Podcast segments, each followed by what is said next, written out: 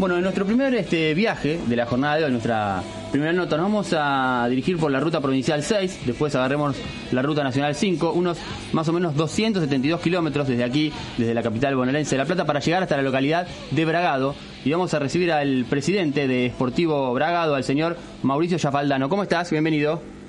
¿Qué tal? Buenas tardes para todos. Muy bien. ¿Cómo te trata la cuarentena allí en Bragado? Bueno, calculo que como todo el, como todo el mundo estamos eh, ansiosos, un poco asustados eh, y transcurriéndola lo mejor posible dentro de lo que se puede, ¿no? Eh, antes de profundizar con vos, te invitamos a, compartir el testimonio de un colega, de Nicolás Finielo, colega de allí de la localidad de Bragado, que nos pintaba de esta manera el panorama de la, de la localidad justamente. En estos últimos días aparecieron algunos casos más, creo que hay ocho casos hoy, digamos, activos, después, bueno, creo que llevamos habíamos tenido 26, todos se recuperaron bien, por suerte acá, dentro de todo, eh, todos han sido leves, viste, eh, ninguno ha requerido una internación en terapia intensiva, además muchos han hecho el seguimiento en su casa. O sea, a ver, dentro de todo, por ser una ciudad que estamos 200 kilómetros del foco infeccioso que es Buenos Aires, estamos la, estamos llevando bien, la estamos llevando bien. Ahora, bueno, saltó un caso en un frigorífico y bueno, ahí se, hubo algunos contagios, esos contagios, bueno, por ahí se multiplicaron un poco, viste, por algún contacto directo, bueno, tenemos ocho contagios a la, a la fecha. Eh, así que, qué sé yo, viste, yo creo que dentro de todo venimos más o menos bien, viste, la venimos zafando acá eh, el lunes habían anunciado la fase 5.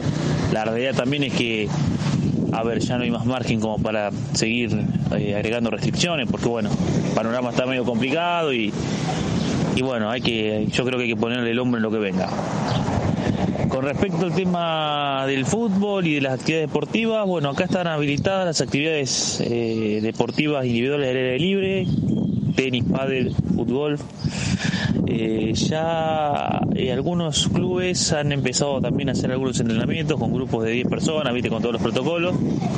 Eh, bueno, de hecho yo estoy jugando por un club acá y, empezamos a, entrenar cumpliendo con, todos los protocolos. Más que nada el tema de, la cantidad, viste, los, grupos, los grupos de a 10, no, compartir lugares cerrados, eso dentro de todo se va cumpliendo. pero bueno, por ahora, en lo que respecta puntualmente al fútbol, no tenemos ninguna certeza. Deportivo sí, ya arrancó la semana pasada también, con creo que la primera ya está entrenando, alguna lo que es escuelita de fútbol también. Bueno, ahí estaba, Nicolás Finieros nos decía que, que Bragado ya está, al menos esportivo, está entrenando. ¿Es así esto, Mauricio?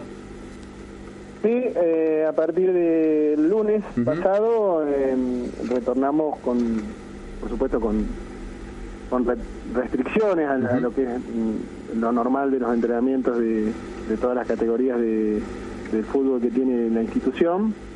Y bueno, así como bien te decía Nico, con grupos de a 10, cuidando eh, que cada chico llegue con, con barbijo, que los papás mm, no puedan ingresar al club, solamente los grupos que ya son definidos, que tuvimos que pasarlos en una planilla la dirección de deportes. sí, sí cada cual con su botellita de agua, eh, los entrenamientos son individuales, en realidad no se permite hacer fútbol ni, ni trabajos grupales, eh, pero bueno, sirve porque la verdad que para los chicos es algo que estaban esperando hace mucho y, y bueno, esta semana hemos podido retomar de a poco esa actividad que, que es tan anhelada por, por los chicos y por nosotros también.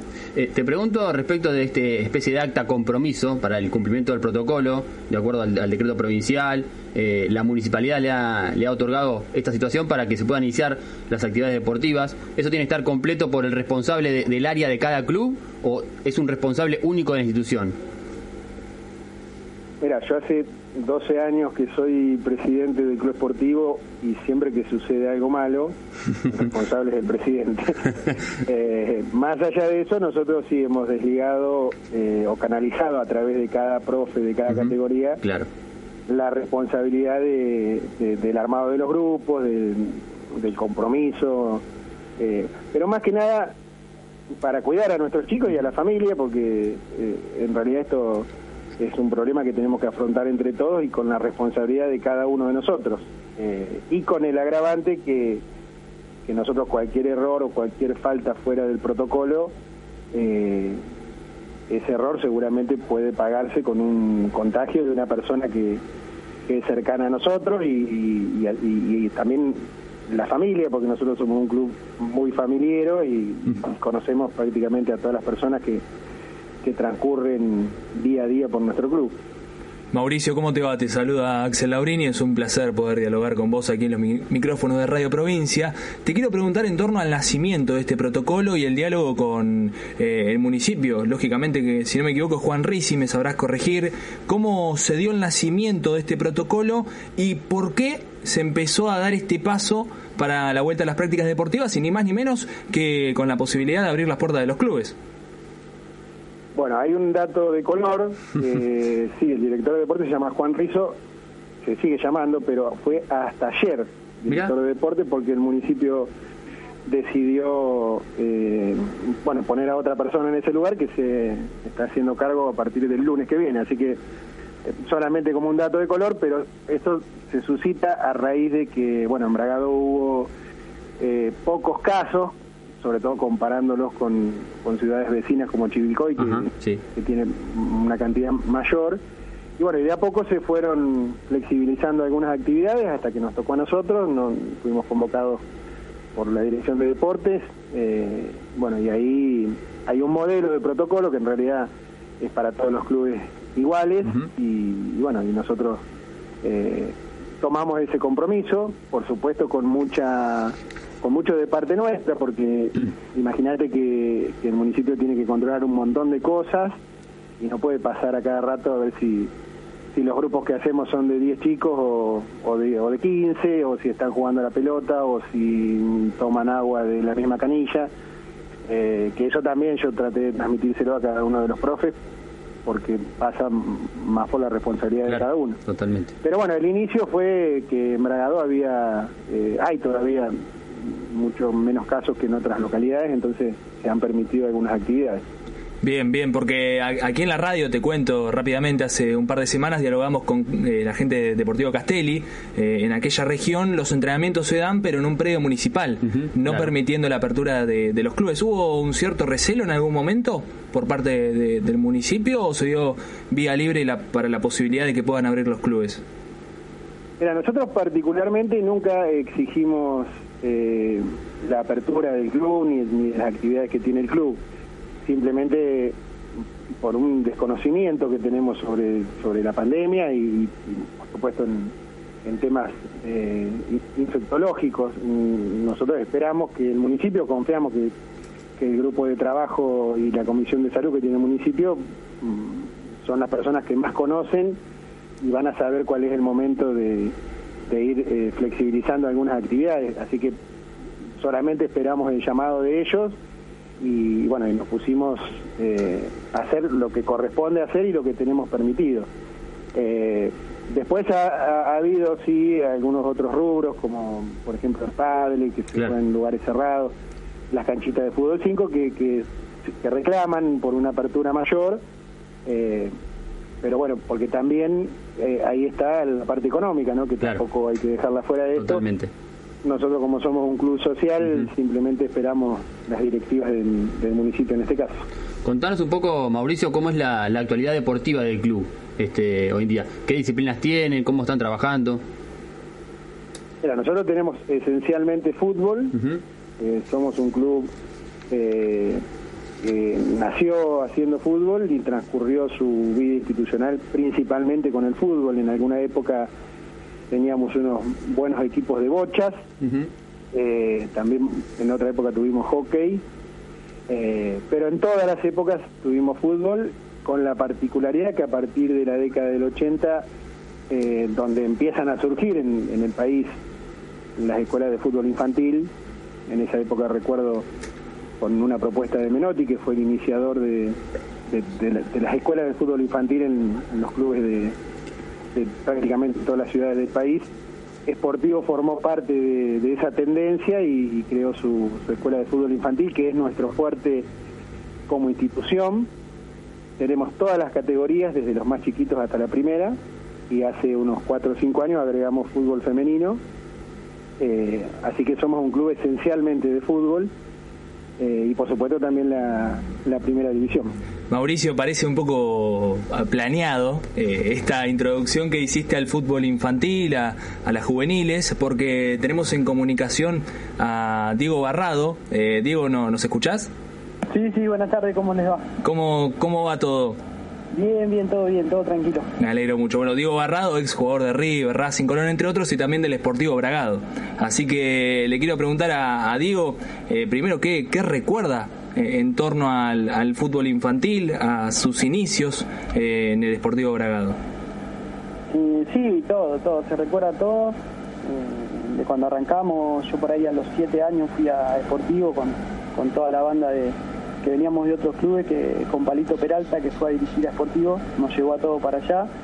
Y bueno, fueron muchas vivencias, muchos años ahí, pasándola bien, haciendo amigos y lo más importante, lo que más se recuerda, que hoy cuando hablo con algún chico siempre le digo, es que más allá de los resultados que uno busca, que cuando es chico quiere siempre ganar, eh, hoy cuando uno es grande lo que se acuerda de, ese tiempo es la vivencia, los viajes que hacíamos por ahí a jugar a otras ciudades, eh, y prácticamente de algún campeonato tuvimos la suerte de ganar, pero no no no me acuerdo de eso, me acuerdo más de lo que se vivía eh, en los viajes, que por ahí antes no teníamos colectivo, viajábamos en un rastrojero del Chon Romero, que por ahí más sabe quién es y, enseguida les va a contar quién es, pero bueno, íbamos como podíamos y la pasábamos muy bien.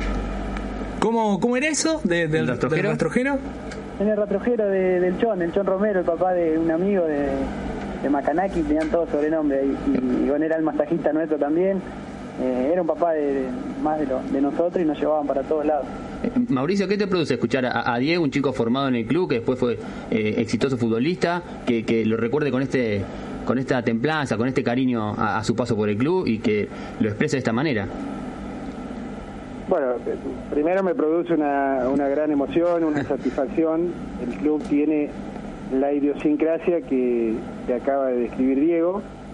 Eh, es decir, yo también transcurrí mi, infancia en el fútbol infantil y tengo pocos recuerdos de, logros deportivos y tengo muchos amigos que me ha dejado la práctica del fútbol, así que eh, bueno, y el Chon Romero, que él lo nombra, eh, también fue masajista de la primera y nos ha masajeado varias veces, porque también en el club pasa que muchas de las personas que están al frente de alguna categoría de fútbol eh, son papás que, les gusta el fútbol y que, terminan siendo técnicos o terminan siendo ayudantes de campo o terminan siendo planilleros, y en este caso de Chon, eh, masajistas. Eh, pero bueno, es, más o menos como siempre se ha manejado el club y, hasta el día de hoy pasa lo mismo. Nosotros tenemos en realidad algunos profes que son profes recibidos, sobre todo en las categorías menores, y después el resto son papás entusiastas con, con algún conocimiento práctico en el fútbol, que, hacen las veces de técnico y que lo hacen muy bien. Eh, seguramente Diego va, va, a recordar a Daniel Torres, que es un, técnico que ha manejado eh, el fútbol infantil durante muchos años, que falleció hace unos años en un accidente, una persona muy querida para nosotros y que como me ha tocado decir alguna vez en algún aniversario de su fallecimiento, eh, seguramente no, no ha formado cantidad de jugadores para que jueguen en primera, pero realmente sí ha formado grupos de grandes amigos que hasta, hasta el día de hoy se siguen juntando o se siguen queriendo cada vez que se encuentran. Eh, Diego, ¿recordás a, Daniel? Sí, sí, sí, el negro, un fenómeno, el negro Torre, muy querido por todos nosotros, eh, respetado también, también Pedro Troyano, Carlos Ríos, tuve, tuve muchos buenos técnicos y, excelentes personas, que es lo que más se rescata. Como decía también ahí Mauricio, que por ahí hoy eh, fue cambiando todo, eh, se pide más profesionalismo, por ahí, como él decía, que también hay algunos profes con títulos, eh, por ahí antes se veía un poco menos, pero lo más importante es que la gana de involucrarse de los padres tiene que seguir. y como, como la vida te va llevando a, a profesionalizarte, capaz que por ahí van a aparecer muchos padres que son profes y que van a aportar al club y eso es mejor todavía. Pero lo importante es eso, que siga, que siga esa esencia de, colaborar, eh, de que todos tratemos de que nuestro, a nuestros hijos estén en el mejor lugar, porque bueno, eh, el fútbol es algo hermoso, eh, es una es una práctica para la vida. Yo digo siempre que el jugador de fútbol es muy lindo el deporte porque aparte va practicando lo que es la vida, porque hoy se habla mucho de que, bueno, de, con esto de la pandemia, que hay que estar eh, unidos, eh, que tenemos que tirar todo para el mismo lado, y eso uno que juega al fútbol y que, está en cualquier vestuario lo escucha. tenemos que estar juntos, hay que estar unidos, eh, todos juntos vamos a salir adelante. Bueno, entonces es algo que se refleja hoy en la vida y bueno, y a nosotros que tuvimos la suerte de pasar por Esportivo, eso ya lo, vivimos. ¿Cómo es tu, vínculo hoy con, con, el club? Además de estos recuerdos, de estas enseñanzas que te dejó en tu, en tu formación, ¿cómo es hoy tu, tu vínculo con la institución? Sí, por ahí yo hoy estoy un poco alejado porque ya hace varios años que no, que no vivo en Bragado. Eh, estoy viviendo en Navarro, provincia de Buenos Aires, a, 100 kilómetros acá de capital y a 150 kilómetros de Bragado. Eh, mi familia ya está, viviendo toda acá y entonces cuando voy eh, no voy muy seguido a Bragado. Ahora que me retiré pensé que iba a ir un poco más seguido, pero tampoco me, se me hace medio, medio difícil ir por el trabajo y eso, así que, pero cuando voy siempre lo recuerdo o cuando me piden alguna colaboración de, algún mensaje o algo de eso, lo, estoy dispuesto a que a mandarlo. Eh, hablabas de, tu retiro y se produjo también jugando en el fútbol amateur de alguna manera, ¿verdad? Sí, sí, sí. Yo lo tomo más que nada. Me retiré cuando estaba jugando en Juventud Unida de Gualeguaychú, uh -huh. B eh, y después ya como que acá cuando vine a jugar a, Navarro al fútbol amateur lo tomé como, como un entretenimiento más que nada. Eh, y bueno el último partido que, dije que me retiraba era más que nada también para decirle a los chicos que bueno que ya me, me tenían cortito en mi casa y no me dejan ir tan seguido los domingos así que iba a tomar un poquito de distancia, pero creo que uno nunca se retira del fútbol amateur, siempre lo, va a tener adentro y, en cualquier lugar eh, donde pueda va a jugar. Eh, eh, ¿Hay chances de que ahora Mauricio te haga una invitación y cuando se restablezca el fútbol te pongas la, casaca de Bragado? Y no, no me dijo nunca todavía. Ah, bueno, ahí está Mauricio. No, me invitó nunca. Te dejamos se, ha puesto, se ha puesto mentiroso de grande, digo, porque eh, sí, sí, lo, hemos invitado sí, a que sea parte, por supuesto, sin, sin la responsabilidad de, de otros momentos de su carrera y bueno, él sabe que tiene las puertas abiertas como yo le digo, para jugar todo el año, para jugar un partido o para jugar unos minutos, pero eh, bueno, acá a toda la gente de Sportivo nos gustaría verlo por lo menos un ratito con, con la camiseta de Sportivo, porque también sabemos que si es un ratito, seguramente como él siempre vive el fútbol de una manera tan apasionada, si juega un ratito va a jugar todo el año, así que siempre tenemos esa esperanza. Pero bueno, es una decisión que, que él creo tomó de retirarse, nosotros no nunca hemos insistido más allá de alguna charla por telefónica con él eh, y bueno, respetamos por supuesto la decisión y si no es jugando, seguramente mirando algún partido, eh, tomando mate de la tribuna, eh, también para nosotros es importante que él esté presente. Te, pregunto por, por la figura de, Diego, Mauricio. Este, uno lo nota hablar con tanta templanza, con tanto cariño hacia el club. ¿Se lo toma como referencia para mostrar esto a, los chicos que soy, son hoy formados por Esportivo? Mira, yo siempre lo cargo ahí, el, ídolo del club es Norberto, su hermano, porque en realidad el que llegó ah. a ser campeón con la primera y, fue un jugador muy importante. Eh, él viene a ser como, eh, viene después de Norberto para en importancia para nosotros, ¿no? Esto lo digo como, como una broma, pero bueno, en realidad él, su paso por el fútbol infantil, por supuesto que siempre eh, es un reflejo para, para los demás chicos que siempre tienen esa eh, esa inquietud, esa, esas ganas de, jugar de forma profesional. Pero realmente nosotros no somos un club que tenga esa aspiración. Eh, por supuesto que han salido muchos jugadores y han tenido la oportunidad de jugar eh, algunos en primera y otros de manera regional. Pero bueno, nosotros básicamente somos un club social. No estamos llevando jugadores a clubes de Buenos Aires permanentemente o tratando de hacer algún algún negocio con el club o con algún jugador. Realmente la función del club no es esa.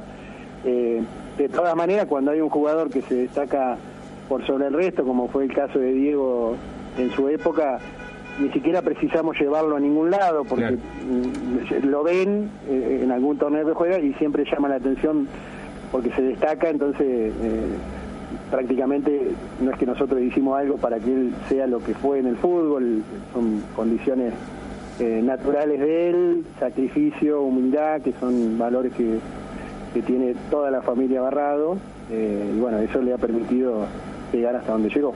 Mauricio, todos sabemos la, carrera que tuvo Diego, lo, gran jugador que fue, pero ¿cómo era eh, jugando eh, de chico allí en Sportivo Bragado? ¿Cómo, cómo se desempeñaba? ¿Qué, nos podés contar? Mira, es lo que te digo, él cuando viajaba a su categoría a cualquier torneo siempre era el jugador que se destacaba eh, por su juego, por, por, su ímpetu, bueno, y eso lo, lo mantuvo, lo que, es lo difícil en el fútbol. Muchas veces uno ve chicos que tienen condiciones y, cuando van transcurriendo los años eh, se van emparejando muchas veces para abajo. Él pudo mantener siempre ese nivel y siempre lo que destaco es, eh, bueno, esta cordialidad que él tiene siempre eh, y esa humildad que muestra en, cada uno de sus actos que que bueno que lo hace ser la gran persona que es más allá del, excelente jugador que, fue. Y me acuerdo que una vez lo visité en una pensión en Vélez eh, cuando él estaba haciendo una prueba y vivía abajo de una tribuna en un lugarcito muy chiquito con una cama y se estaba haciendo de noche y yo me fui y él quedó solo y era muy joven y siempre recuerdo eso como una muestra de, templanza y sacrificio, porque era, una situación difícil para un, nene, que, en ese momento lo era, y bueno, eso también es, es parte de, los esfuerzos que hay que hacer para ser profesional en el fútbol. Diego, te, quiero preguntar por eso, eh, por esa salida de Bragado, por eso, eh, por ese paso por las inferiores de, Vélez. Eh, ¿Cómo fue tener que salir de Bragado, ir a la ciudad, cambiar el hábito de vida? Sí, primero, muchas gracias Mauricio por las palabras. La verdad que a mí me, llena más cuando hablan de uno como persona que como de jugador. Por ahí también recuerdo yo algo, una anécdota que me pasó cuando fui a Vélez, yo no me pude probar porque había ido con una lesión. Y estuve una semana en la pensión eh, y no, al final no me probé, no, no pude hacer fútbol, no me dejaron. Y el día que llegamos fui con, con Lacho, con el hermano de Mauricio, que también se fue a probar cuando el presidente, me acuerdo que Game era vicepresidente, era el contacto que tenía con Cacho Subiá, que nos había llevado, eh, le pregunta a mi papá cómo juega, cómo juega el nene, dice, bien? Y mi viejo del campo, nosotros somos todo el campo, viejo tambero, todo, y mi viejo le dice, eh, ¿cómo juega? No sé, se le podrá gustar a uno o a otro, pero como persona yo le doy garantía. Y a mí me quedó grabado eso me quedó para siempre y fue como algo que me, me, llevó adentro. Entonces después cuando yo escucho que hablan bien de uno como persona, es como que siento que cumplí, siento que, hice las cosas bien. No, no más eh, lo futbolístico para mí quedó en segundo plano. Y sí, cuando fui, recuerdo que cuando fui a Vélez tenía 13 años y también me sacaron del campo y me metieron en la gran ciudad. Eh, estuve una semana y bueno, lo bueno que yo sabía que era una semana nada más porque extrañaba mucho no podía entrenar, sabía que era una semana y me quería volver.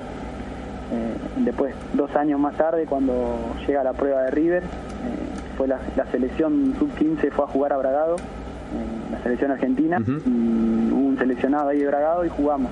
Y bueno, me dijeron si, quería ir a probarme a River, que, había gente mirando, le dije que sí.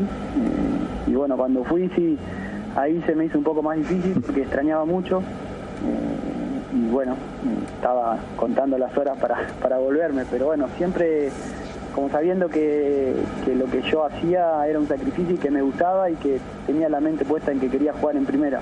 Entonces sabía que era un dolor que, iba a pasar porque seguramente me iba a acostumbrar, pero mi, cabeza seguía pensando que tenía que para llegar a primera tenía que pasar por eso y bueno, después se fue dando. Cuando vas jugando no te das cuenta cuando estás en inferiores y van pasando los años y uno va quemando etapas y bueno, llega la hora del debut y bueno, después todo lo que pasó.